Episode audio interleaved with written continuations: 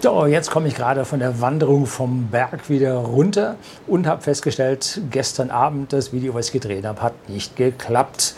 Da habe ich leider einen Mikrofonversager gehabt. Und da bin ich auch gleich am richtigen Punkt. Das, was Sie hier sehen, sagte jemand, da haben Sie ein komisches Label am Hemd hängen. Was ist denn das? Nein, das ist mein Mikro. Das ist ein WLAN-Mikro, was die Funkverbindung zur Kamera bringt. Dann brauche ich hier kein Kabel.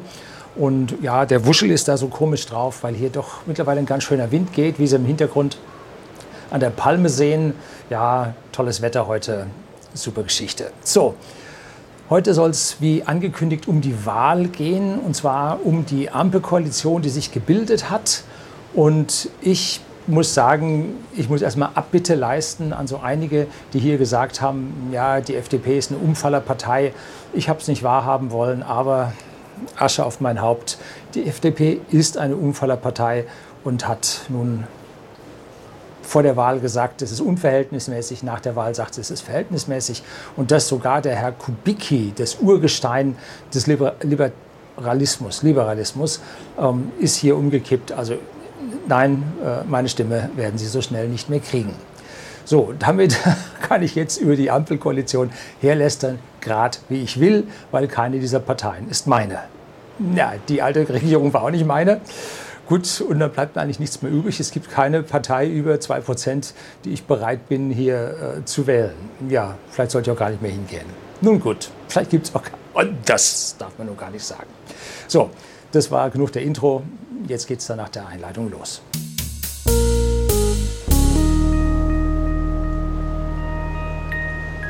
Guten Nachmittag und herzlich willkommen im Unternehmerblog, kurz Unterblog genannt. Begleiten Sie mich auf meinem Lebensweg und lernen Sie die Geheimnisse der Gesellschaft und Wirtschaft kennen, die von Politik und Medien gerne verschwiegen werden. Und heute soll es um die ja, neue Regierung, die Ampelkoalition gehen und da vor allem um die, das Verhandlungsergebnis als Ganzes, wer da nun bei diesen Verhandlungen gewonnen hat. Und da schickte mir ein Zuschauer eine Grafik zu, und zwar die Grafik des Grauens. Ja, werden Sie gleich miterleben, was es damit auf sich hat. Also es ist schon zum Fürchten. Ähm, wenn sich dann nachher die Zahlen von mir ein bisschen angepasst korrigieren, dann sieht sie nicht ganz mehr so zum Fürchten aus, aber sie bleibt zum Fürchten. Ja, gut. Die Sozialdemokraten haben gut verhandelt. Und zwar sagt man ja normalerweise, der Kanzler ist was wert, der hat ja, Weisungsbefugnis und so weiter, ja, solange bis sie ihm ein Misstrauensvotum stellen aber, oder das Misstrauen aussprechen.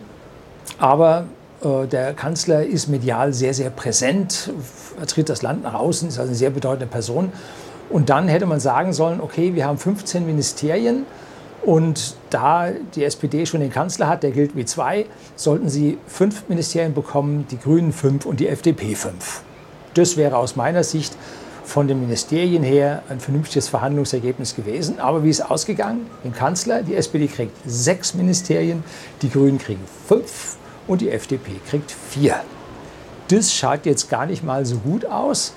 Und jetzt müssen wir da mal zugucken, was stehen denn da noch für ja, für Zahlen dahinter? Was sind denn da für Budgets? Weil je mehr Geld man hat, umso mehr kann man agieren, umso mehr Geschenke kann man an seine Wähler verteilen oder an die, die einen dahin gebracht haben, die vielleicht nicht unter den Wählern sind. Ja, könnte ja auch sein. So, und jetzt kommt hier die erste äh, Grafik des Grauens. Und wenn Sie jetzt sich das anschauen, alles rot. Ne? Also die SPD hat total abgeräumt und die SPD hat 72 Prozent des Haushalts unter, ihrer, unter ihrem Kommando. Die FDP hat 18 Prozent und die Grünen 10 Prozent. Das schaut jetzt aber gar nicht mal so gut aus. Ne? Was haben die denn da gemacht? Haben die da irgendetwas verkehrt gemacht? Hm? Äh, schauen wir uns die großen Posten an. Hier die SPD mit 273 Milliarden vom Haushalt. Daneben rechts die FDP mit 66 Milliarden und die Grünen mit 39 Milliarden weit abgeschlagen. Die haben sich wohl über den Tisch ziehen lassen. Hm, au contraire, nein, im Laufe des Videos kehrt sich die ganze Geschichte noch ganz schön um. Wie teilt sich das nun auf? Das größte Rechteck links ist das Ministerium für Arbeit und Soziales mit 163 Milliarden, klappt das noch? Ja. Dann oben rechts daneben Verteidigungsministerium mit 50,3 Milliarden. Dann links darunter die Gesundheit mit 26,2 Milliarden. Dann kommt das Innere mit 18,8 Milliarden. Entwicklung, Forschung und Entwicklung mit 10,6 Milliarden. Und dann das Kanzleramt mit 3,6 Milliarden. Da fragt man sich, was der Herr Scholz mit diesen 3,6 Milliarden macht. Vielleicht will er damit die Erweiterung des Kanzleramts auf der anderen Seite des Spreebogens bauen, was Frau Merkel schon mal so geplant hat. Nun gut, wir wissen es nicht. Wir werden es aber irgendwann sehen, was sie mit, dem, mit der Kohle machen. So, rechts in Gelb daneben die FDP mit 66 Milliarden. Haushaltsvolumen und da macht den größten Batzen der Verkehr aus mit 36 Milliarden, aber da geht schon eine ganze Menge für die Bahn drauf und so weiter, ist ja klar. Darunter kommt dann Bildung und Forschung mit 20,2 Milliarden und dann daneben ganz klein äh, die Finanzen mit 8,7 Milliarden. Das ist dann das Ressort vom Herrn Lindner. Und darunter, so halb abgeschnitten, kann man Justiz gar nicht so richtig lesen, mit einer Milliarde das Justizministerium. Nun gut. Darunter kommen jetzt die Grünen mit zusammen 39 Milliarden. Und zwar das größte ist die Familie, links das hochkant stehende Rechteck mit 12,4 Milliarden, dann Wirtschaftsministerium vom Herrn Habeck mit 10,6 Milliarden, dann die Landwirtschaft schon deutlich abgeschlagen mit 7,3, dann unten unter dem Herrn Habeck das Außenministerium mit 6,2 Milliarden. Da hat die Frau Baerbock nun ein geringes Budget. Und dann äh, unten rechts, wo man das gar nicht mehr richtig reinbekommt, ist das Umweltministerium weit abgeschlagen mit 2,7 Milliarden. Und jetzt schauen wir uns mal an, ähm, wie denn das Wahlergebnis war. Das Wahlergebnis lag bei 25,7 Prozent für die SPD, 14,8 Prozent für die Grünen und 11,5 Prozent für die FDP. Und schon haben wir gesehen, dass die Haushaltssumme, die die FDP verwaltet, größer ist als die von den Grünen. Aha. Setzt man das jetzt miteinander ins Verhältnis, dann hat die SPD von den abgegebenen Stimmen für die Regierungskoalition 49,4 bekommen, also fast die Hälfte. Die Grünen haben 28,5 Prozent bekommen und die FDP 22,1 Prozent bekommen. So, das zeigt das jetzt so ungefähr, wie es da nun ausschaut. Und das ist jetzt, wie gesagt, die Grafik des Grauens, alles rot. Ähm, das heißt, wir werden hier vor allem sozialdemokratische Umverteilungspolitik mit all diesen Milliarden und Milliarden sehen. 273 Milliarden. Äh, habe ich genug geschimpft. Jetzt wollen wir die Sache mal ein bisschen rationaler angehen. Jetzt wollen wir mal uns genau drauf schauen, was denn an diesen ja, Etats denn jetzt eigentlich fix ist. Jetzt schauen wir uns mal an, das Arbeits- und Sozial äh, Arbeits- und Soziales 163 Milliarden. Bei Arbeits- und Soziales, oben die Zahl ist halt die Summe. Da gehen ja dann 100 Milliarden ab, die schon der fixe Zuschuss zur Rentenkasse ist. Also da kann der Herr Heil nun genau nichts mitmachen. Da kann er keinen Euro von umdrehen. Die werden so, wie sie sind, an die Rentner ausgezahlt. Also 100 Milliarden sind davon schon mal weg, bleiben da nur 63 Milliarden an der Stelle übrig. Und so haben wir dann zusätzlich noch äh, zwei größere Posten, nämlich einmal über 47 Milliarden, der noch nicht wirklich zugeordnet wurde, der im Allgemeinen für Umwelt und Gesundheit da ist. Und Gesundheit wird da sehr, sehr viel abstauben. Gehen wir mal die von der Hälfte aus und die andere Hälfte äh, tun wir äh, auf die Umwelt, weil das steht ja bei allen Parteien da ganz, ganz oben auf der äh, To-Do-Liste. Und wenn man als Ingenieur nichts weiß, ich bin Ingenieur, dann sage ich 50-50. Ne? Also für die FDP gibt es von diesen 47 Milliarden nichts, ähm, sondern da wird es 50-50. Und das müssen wir jetzt im Prinzip auf äh, die anderen draufschlagen, sodass wir jetzt bei der Gesundheit äh, von 26,2 Milliarden. Da kommen jetzt die 47 Milliarden halbe mit dazu, kommen wir auf 49,7 Milliarden. Da macht also das Gesundheitsministerium ein Riesensprung nach oben. Und damit äh, freut sich der Herr Lauterbach, was er hier an Geld unter die Leute verteilen kann. Und dann haben wir die Förderung von Energie und, wie hatte ich das genannt, muss ich nochmal nachschauen, tut mir leid, Energie- und Klimafonds.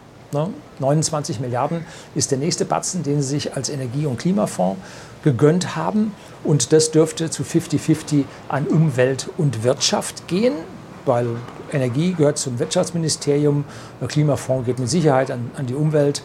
Ähm, und damit kriegen wir jetzt äh, bei den Grünen, bei der Wirtschaft zu den 10,6 nochmal die Hälfte von den 29 Milliarden mit dazu und kommen jetzt bei den Grünen auf 25,1 Milliarden für die Wirtschaft. Und die Umwelt, die bekommt jetzt zu den 2,7 Milliarden, die es ursprünglich hatte, von den 47 Milliarden da schon mal die Hälfte. Und dann kriegen sie nochmal von den 29 Milliarden nochmal die Hälfte obendrauf, dass sie jetzt gemeinsam auf 40,7 kommen.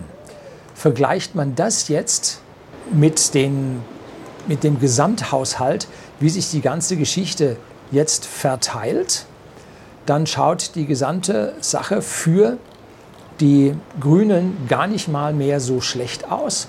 Und wir kommen damit fast ins Ergebnis äh, vom oder fast zum Wahlergebnis in Verteilung dieser Gelder zwischen den Parteien. Also an dieser Stelle haben sie gut rumgekämpft, damit sie an dieser Stelle dann auf die gleiche Verteilung wie ihre Wählerstimmen kommen und so entsprechend die Gelder dann unter den Leuten äh, verteilen können. So, eine kleine Kröte, eine große Kröte gibt es dann hier zu schlucken. Was passiert denn mit diesen ganzen Umweltabgaben, die da passieren und die ganzen, den ganzen Umweltfonds? Ich glaube also zum allererst, dass diese zusätzlichen Gelder, die hier beschlossen wurden, zum ersten nicht vom Haushalt von den Steuern erwirtschaftet werden können und dass dafür Schulden aufgenommen werden. Das heißt, unsere Schuldenquote wird für das steigen. Im Prinzip sind mehr Schulden gar nicht so verkehrt. Äh, mittlerweile bin ich da auch umgeschwenkt, weil wenn die gesamten Rotweinländer hier in Schulden machen, ertrinken und mehr und mehr Schulden aufhäufen und wir der einzige Zahler, einzige große Zahler sind, der übrig geblieben sind, die Briten sind weg, ne? die haben auch ordentlich bezahlt, hatten allerdings einen Sondertarif. Äh, dann ist das eine schlechte Idee. Ne? Also müssen wir auch entsprechende Gelder ausgeben, damit wir den Karren gemeinsam mit den anderen an die Wand fahren und dass wir wenigstens von diesen Investitionen, wir sollen es also nicht im Konsum verblasen, sondern in Investitionen hineinpacken, damit wir nach dem großen Währungsversagen dann diese Investitionen im Land haben, auf die wir weiterhin aufbauen können. Jetzt ist die Frage, wo verschwindet das Geld für diese Energie- und Umwelt- und so weiter Fonds? Wo geht das hin? Hm? Äh, schauen wir zurück an die Abwrackprämie beim Diesel. Ähm, die ist zum Großteil ins Ausland geflossen. Nur 28 Prozent dieser Abwrackprämie von, ich weiß nicht wie viel, zig Milliarden das, oder über 10 Milliarden waren es, wie viel davon im eigenen Land gelandet sind. Das waren 28 Prozent davon. Und der Rest ging ins Ausland, weil die attraktivere Autos für unsere Bürger hatten. Der große Gewinner war Südkorea mit Kia und Hyundai. Die haben damals den riesigen Sprung nach vorne gemacht, weil es die Abwrackprämie halt dazu gab. Ne? Und so äh, haben wir die Photovoltaik zum Herstellen. Nein, die kommt aus dem Ausland. Haben wir die Windkraftmaschinen. Nein, die drei großen Hersteller sitzen nicht in Deutschland. Hm. Es gibt zwar noch einen Siemens äh, Energy, äh, die hat aber ihren Firmensitz mittlerweile in Spanien. Also auch da kommt bei uns nichts an. Äh, nee, das kann man vergessen. Also diese Gelder fließen zum ganz, ganz großen Teil ins Ausland ab. Äh, ja, also diese Kollateralschäden sind jetzt schon erkennbar. Einen ganz, ganz kleinen Lichtblick gibt es, dass Herr Habeck äh, die äh, Plug-in-Hybride ab 2023 nicht mehr so fördern möchte, wie es bislang gefördert wurde. Das war ja nichts. Ne? Mit diesen riesigen Fonds und Investitionen, die jetzt dazukommen, müssen wir uns klar sein, dass ein Staat immer ein schlechter Investor ist dass ein Staat eine vielfache Summe von dem investieren muss, um einen Euro BIP hinzuzugewinnen, als wenn das ein privates Unternehmen selber machen würde. Denn die rechnen und gucken, was rechnet sich und so weiter. Der Staat, der geht ja ideologisch macht Ideologien vor und diese Ideologien wird er bedienen und damit machen, koste es, was es wolle. Und ob dann nachher die Investitionen, die wir dafür bekommen, das wert sind, was wir dafür ausgegeben haben, wird sich zeigen. Ich habe also bei dieser Ampelkoalition eine ganz, ganz schlechte Vorstellung von dem Ergebnis, was sie uns hier abliefern werden. So, das soll es heute gewesen sein. Herzlichen Dank fürs Zuschauen.